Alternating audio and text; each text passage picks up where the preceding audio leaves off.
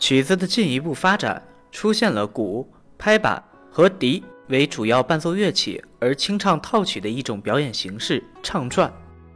唱转的主要有禅令和禅达两种曲式，前有引子，中间有若干曲牌前缀，后有尾声的形式叫禅令。其曲式结构图示为引子，A B C D，尾声。前有引子，后有两个不同的曲牌反复交替出现的形式叫禅达。其曲式结构图示为引子，A B A B A B。无论禅令还是禅达，都只能连接同一宫调内的曲牌，不能转调。